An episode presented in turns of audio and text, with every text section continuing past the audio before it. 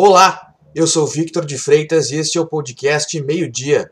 Os destaques da manhã desta quarta-feira, dia 23 de setembro de 2020 são: A dupla Grenal se enfrenta na noite desta quarta-feira pela quarta rodada da fase de grupos da Libertadores da América. O jogo é às nove e meia da noite no estádio Beira-Rio. As duas equipes estão pressionadas após resultados ruins nas últimas partidas. O Inter é líder do grupo E com 7 pontos. O Grêmio vem logo atrás com 4. Você poderá acompanhar a partida pelo agorars.com.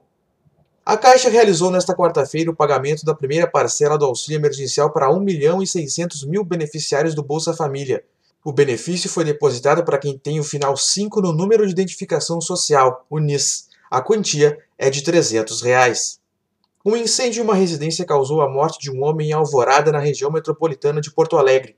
O fato ocorreu na rua Duque de Caxias, no bairro Formosa.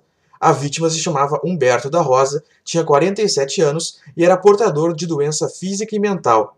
Ainda não se sabe a causa do incêndio. Cinco pessoas foram presas em uma operação da Polícia Civil deflagrada em Novo Hamburgo, no Vale dos Sinos. Foram cumpridos 20 mandados de busca e apreensão. Os alvos são integrantes de uma organização criminosa responsável por ao menos quatro homicídios no bairro Santo Afonso. O tempo segue ensolarado no Rio Grande do Sul nesta quarta-feira. Uma massa de ar seco atua sobre o estado, deixando o tempo firme. A máxima pode chegar a 31 graus nas Missões e na região noroeste. Acesse agora rs.com e confira estas e outras notícias. Envie esse podcast para seus conhecidos e acompanhe nossas redes sociais.